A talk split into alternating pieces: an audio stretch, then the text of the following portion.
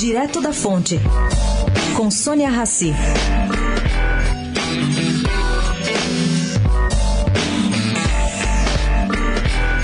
Bastante abalado, o criador de Inhotim, Bernardo Paes, fez questão de deixar claro em conversa comigo que hoje a instituição é do povo brasileiro. Ele não tem mais nenhuma ação da Fundação Inhotim desde o ano passado, prevendo possivelmente essa sua condenação por causa de evasão fiscal e lavagem de dinheiro em suas antigas mineradoras, que hoje sequer existem. Bom, essa condenação foi em primeira instância, ainda cabem recursos que ele espera vencer. Nesse interim, porém, Paz declarou ontem publicamente que ofereceu ao fisco mineiro obras de artes. Elas valeriam mais que os 500 milhões de reais que supostamente deve a Receita Federal Mineira.